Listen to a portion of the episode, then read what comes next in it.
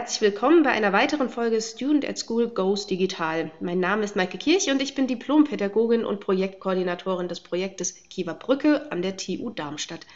Mit meinem Programm Student at School erzählen Studierende verschiedener Studiengänge als sogenannte studentische Botschafterinnen ihre persönliche Studienbiografie. Heute ist Annika bei mir. Sie studiert Lehramt mit Biologie und Deutsch. Annika, schön, dass du hier bist. Schön, dass du mich da hast. Ich habe gerade gesagt, du studierst Lehramt mit Biologie und Deutsch. Erzähl mal, wie bist du denn zu deinem Studiengang gekommen? Also generell, mir war klar, ich wollte irgendwas Soziales machen, weil Technik und so habe ich schon nie so eine Affinität für gehabt. Und es ist ein breites Feld, was man da dann theoretisch alles machen kann. Und ich wurde dann viel inspiriert durch Lehrer während meiner Schulzeit.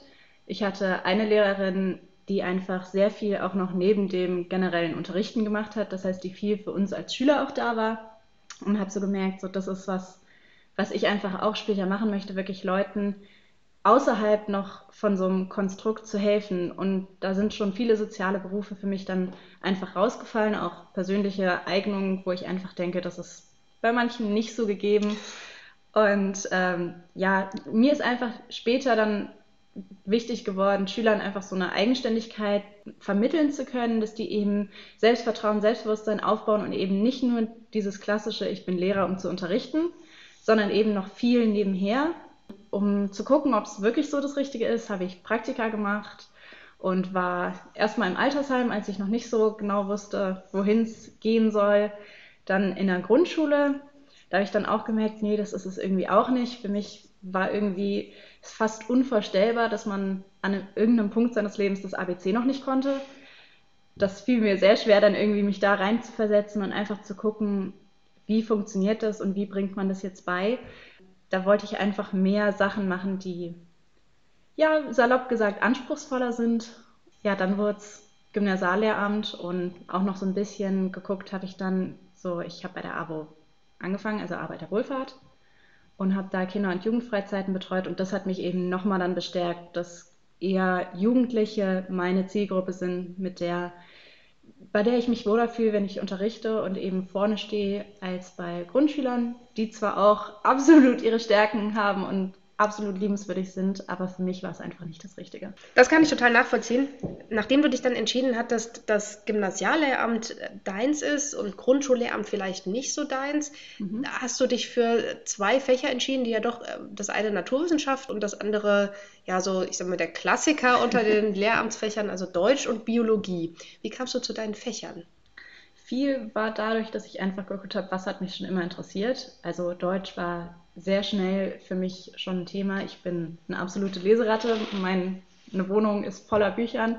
Und da habe ich mir gedacht, warum nicht Hobby auch zum Beruf machen? Und ich wollte mich auch noch mehr mit wirklich Deutsch beschäftigen.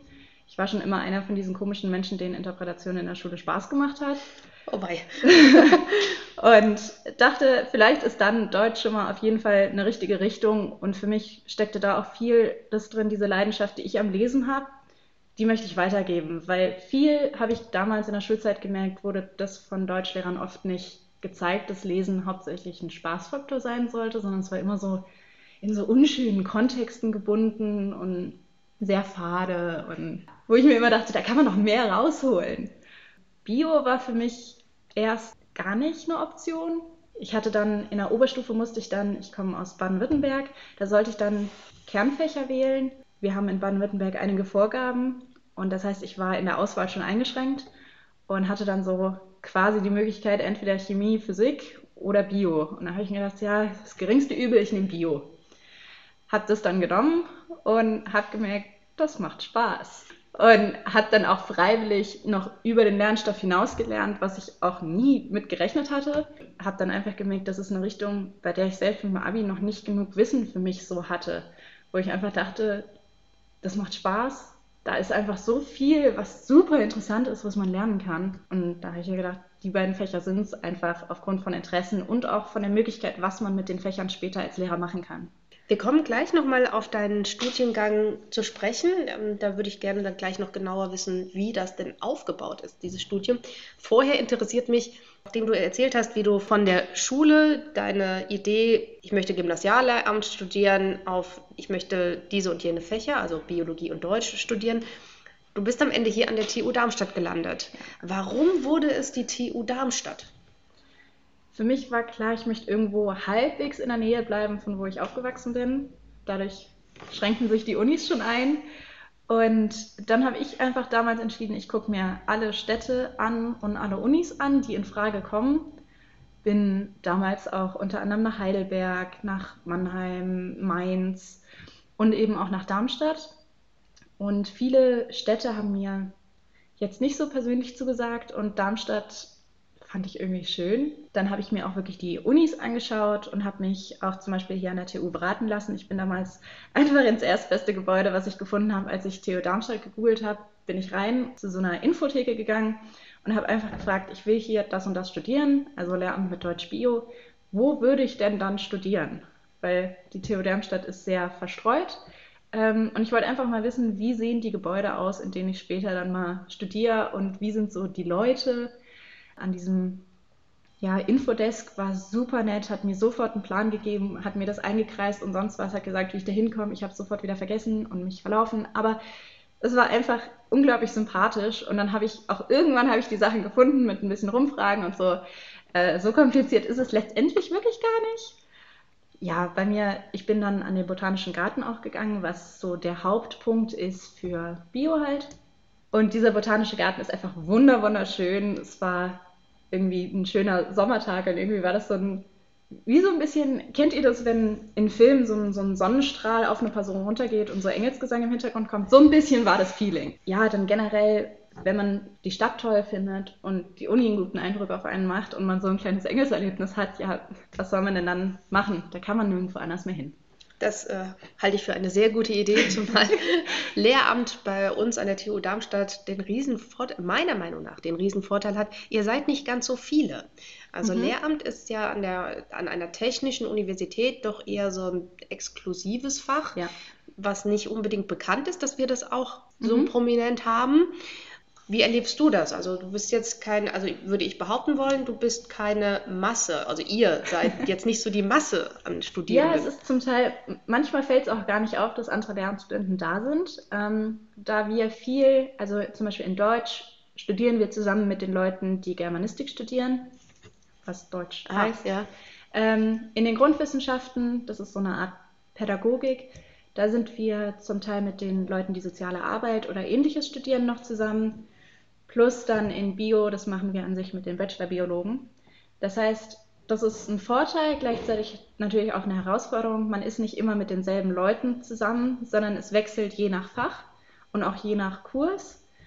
Und gleichzeitig bietet es eben eine Riesenmöglichkeit, extrem viele Leute aus unterschiedlichen Bereichen kennenzulernen. Das heißt, man ist nicht so gefangen in seiner Lehramtsblase, sondern man kriegt immer wieder Kontakt zu unterschiedlichen Leuten zu unterschiedlichen auch Studiengängen und hat dadurch eben auch die Möglichkeit zu gucken, ist es wirklich was für mich oder ist nicht der Studiengang auch was für mich und man kann einfach viel über so seinen eigenen Horizont noch rausgucken, was, glaube ich, in einigen anderen Studiengängen gar nicht so gegeben ist und auch in vielen anderen Unis.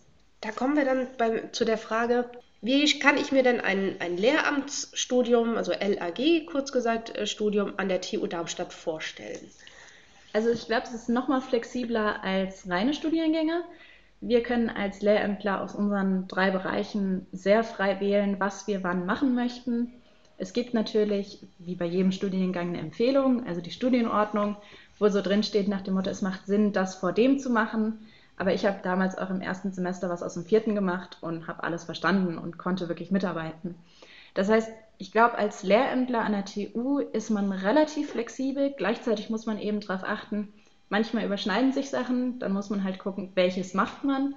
Oder ist eins von den beiden halt auch gar nicht unbedingt mit Anwesenheitspflicht und man kann es gut nacharbeiten. Das sind, ist so ein kleines Spannungsfeld zwischen sehr flexibel und natürlich auch trotzdem noch gebunden. Bei mir persönlich ist es, ich habe manchmal Semester, wo ich mehr aus dem einen Bereich mache, also mehr Deutsch, dann habe ich welche, wo ich eigentlich fast nur Pädagogik mache, dann welche, wo ich fast nur Bio mache. Manchmal durchmischt sich aber auch ganz bunt und alles ist ein Drittel. Das heißt, man kann so ein bisschen gucken, nach was steht einem so der Sinn in dem Semester und sich danach dann halt auch wirklich ausrichten. Bei Biologie, man wirft uns gerne vor, als Universität ist das sehr theorielastig und wir sind ähm, viel in den Vorlesungsräumen. Wie, wie stelle ich mir das vor bei Biologie? Bist du viel, äh, ja, tatsächlich, also du hast vom Botanischen Garten erzählt. Ja. Ähm, bist du auch wirklich im Botanischen Garten oder sieht man den dann während des Kaffees in der Pause? Äh, beides.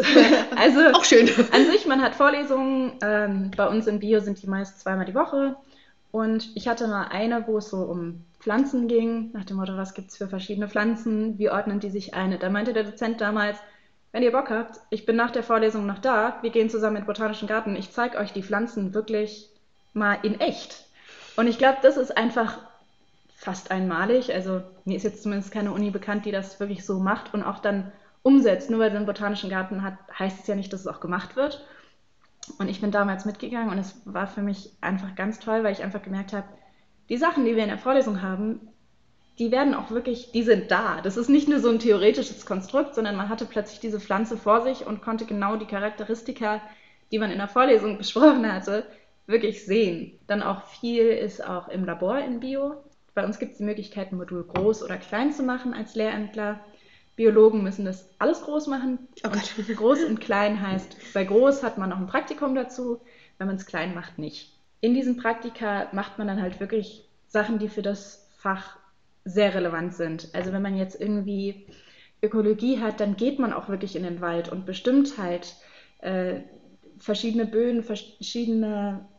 Man guckt, wir haben jetzt hier in Darmstadt Buchenwald und noch eine andere Waldform. Wie unterscheiden die sich? Und man hat wirklich sehr viel praktisch auch. Und obwohl es eine technische Uni ist, ist es sehr viel auch mit Anwendung ja, das, das kann Spaß machen.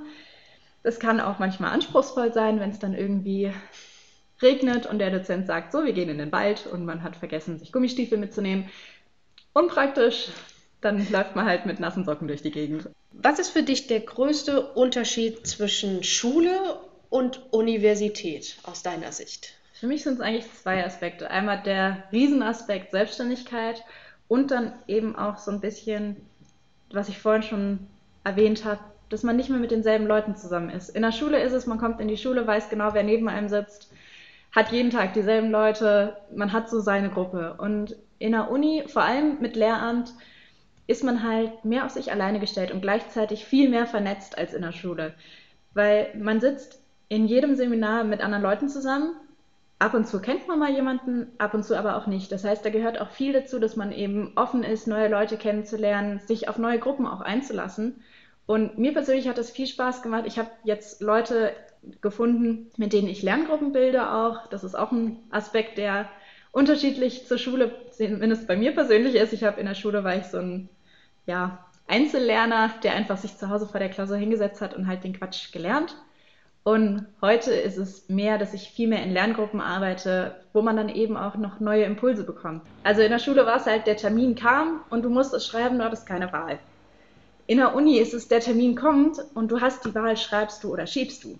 Oh oh. Und ja, das kann problematisch werden, weil wenn man dann irgendwie siehst, du denkst, ah, ich habe aber momentan und hier und sonst wie. Und man denkt sich so, ja, ich kann es ja schieben. Das heißt, da kommt nicht diese, ich bin Paniklerner, ich setze mich erst hin, wenn es wirklich, wenn ich merke so, okay, jetzt muss ich wirklich. Ich habe so lange ein Motivations- bis ja. Zeitproblem habe. genau.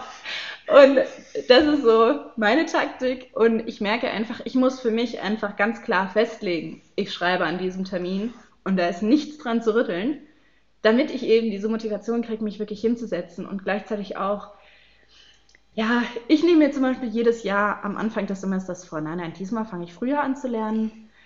Ja, ähm, Sagen wir es so, es funktioniert so gut wie nie.